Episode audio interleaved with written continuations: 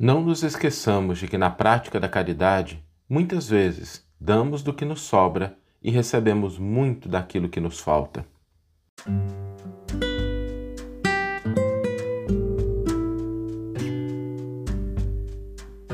Você está ouvindo o podcast O Evangelho por Emmanuel, um podcast dedicado à interpretação e ao estudo da Boa Nova de Jesus através da contribuição do benfeitor Emmanuel.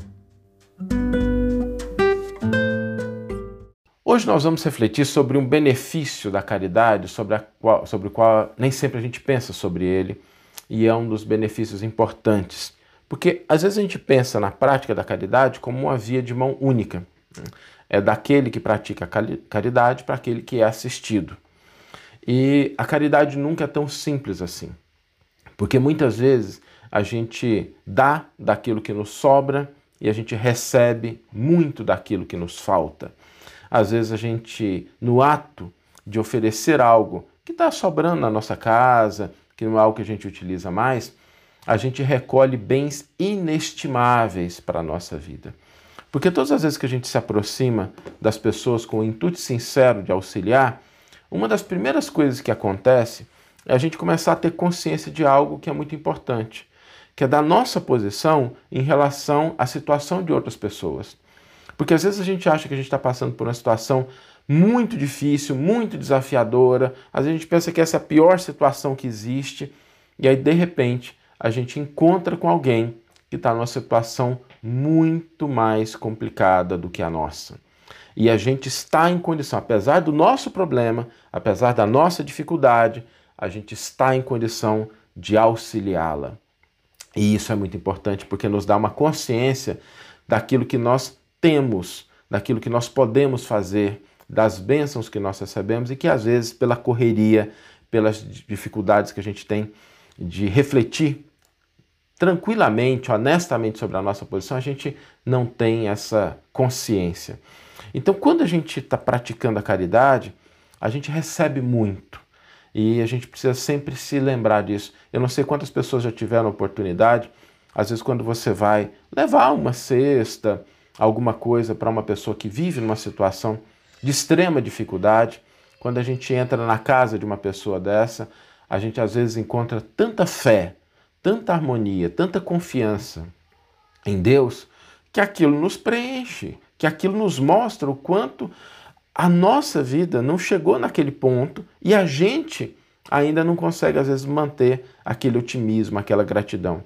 Essa semana eu recebi pela internet uma, uma mensagem do, do Alok, que é um DJ conhecido aí, eu achei muito bonita. Queria compartilhar com vocês, porque ele disse que a certo momento da vida dele, ele não acreditava em Deus, achava que Deus não existia e, e ele chegou a essa conclusão porque ele olhava para o mundo e via tanto sofrimento, tanta dor, tanta dificuldade que ele não podia imaginar um, um Deus criador, né, um Deus poderoso e que deixava acontecer tudo isso. E ele se filiou à Fraternidade Sem Fronteiras aquela, aquela organização que tem um trabalho extraordinário, não só na África, mas também em várias capitais do Brasil. E ele foi para a África.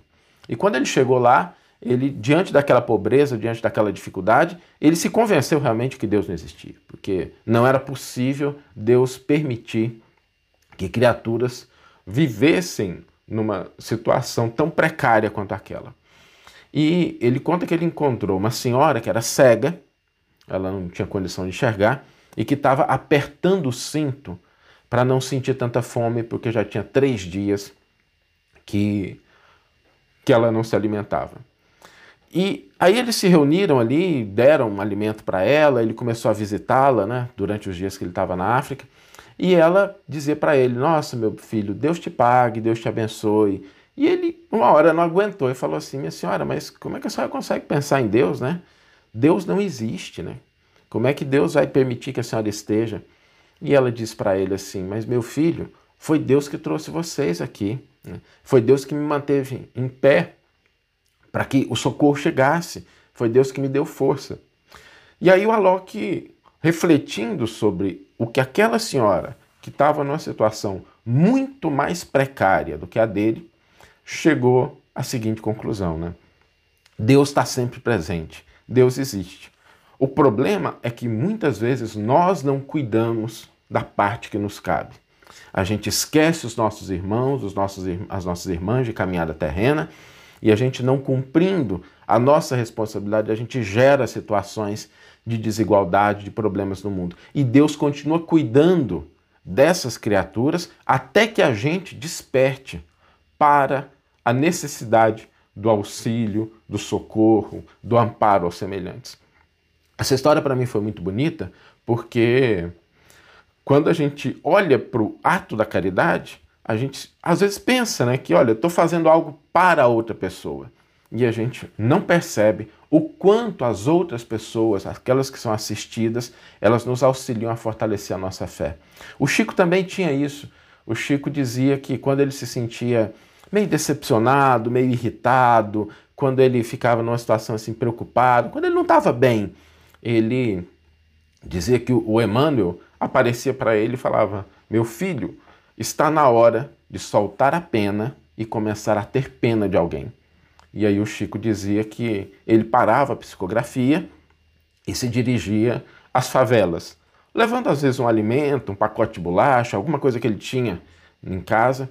E o Chico dizia que naqueles momentos ele trocava um prato de comida, uma refeição, um alimento, por forças e energias para o dia seguinte. A caridade é esse movimento que faz com que nós troquemos, às vezes, um pouco do que nos sobra pelo muito do que nos falta. Porque quando a gente tem contato com as pessoas que passam por experiências mais desafiadoras que a gente, por situações mais complicadas, a gente tem a consciência de que às vezes a gente não está tão ruim quanto a gente pensa, de que a gente ainda tem a possibilidade, a bênção, a oportunidade de auxiliar, que às vezes a nossa fé fraqueja por coisas tão pequenas, né? E às vezes a gente vê pessoas mantendo a fé em situações tão complicadas. Né? A gente percebe o quanto a nossa felicidade é cara, porque às vezes a gente troca a nossa felicidade por ninharinhas, por coisas assim que são simples.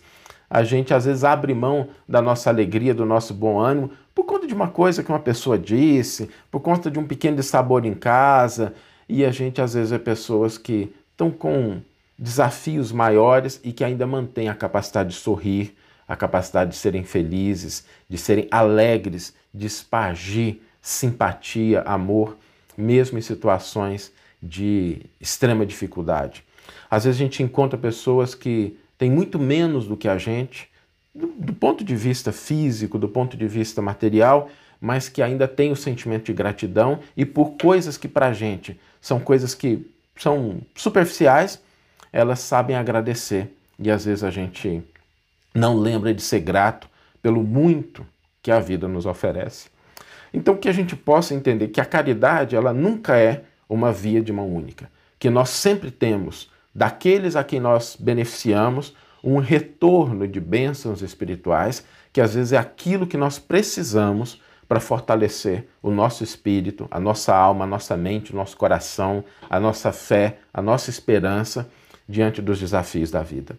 Que a gente entenda que o benefício, às vezes esquecido da caridade, é aquele que nós recebemos quando nos dispomos a abrir o nosso coração, abrir a nossa alma e ofertar um pouco daquilo que nós temos para quem tem menos do que a gente. E a gente, a partir daí, alcançar um grau de humanidade mais profundo, mais elevado, porque a gente começa a entender o quanto as oportunidades que estão à nossa volta, a nossa vida, tem coisas boas e que a gente pode ser grato por todas elas. Vamos ler agora a íntegra do versículo e do comentário que inspiraram a nossa reflexão de hoje. O versículo está em Atos dos Apóstolos, capítulo 20, versículo 35, e é um versículo que nos diz o seguinte: Em todas as coisas vos mostrei que, labutando dessa forma, é necessário socorrer os fracos lembrando as palavras do próprio Senhor Jesus que disse: Mais bem-aventurado é dar que receber. E Emmanuel vai intitular o seu comentário com o assistido. Emmanuel vai nos dizer: Diante daqueles a quem socorres, não admitas que a caridade seja prerrogativa unicamente de tua parte. Enumera os bens que recolhes daqueles a quem amparas Habitualmente doamos aos companheiros necessitados algo do que nos sobra, deles recebendo muito do que nos falta. É preciso não esquecer que da pessoa a quem assistimos obtemos benefícios substanciais, como sejam a verificação de nossas próprias vantagens, o conhecimento das responsabilidades que nos competem à frente dos outros, o aviso salutar com relação aos deveres que nos cabem na preservação dos bens da vida, a paciência com os nossos obstáculos e males menores, o ensinamento da provação com que somos defrontados, a aquisição de experiência, as vibrações de simpatia, o auxílio que recebemos para sustentar, para sustentar mais amplo auxílio aos outros, o consolo nos sofrimentos que porventura nos fustiguem, o crédito moral que se registra a nosso favor na memória do espírito encarnado e desencarnado que amparam a criatura em crises e em peços maiores que os nossos.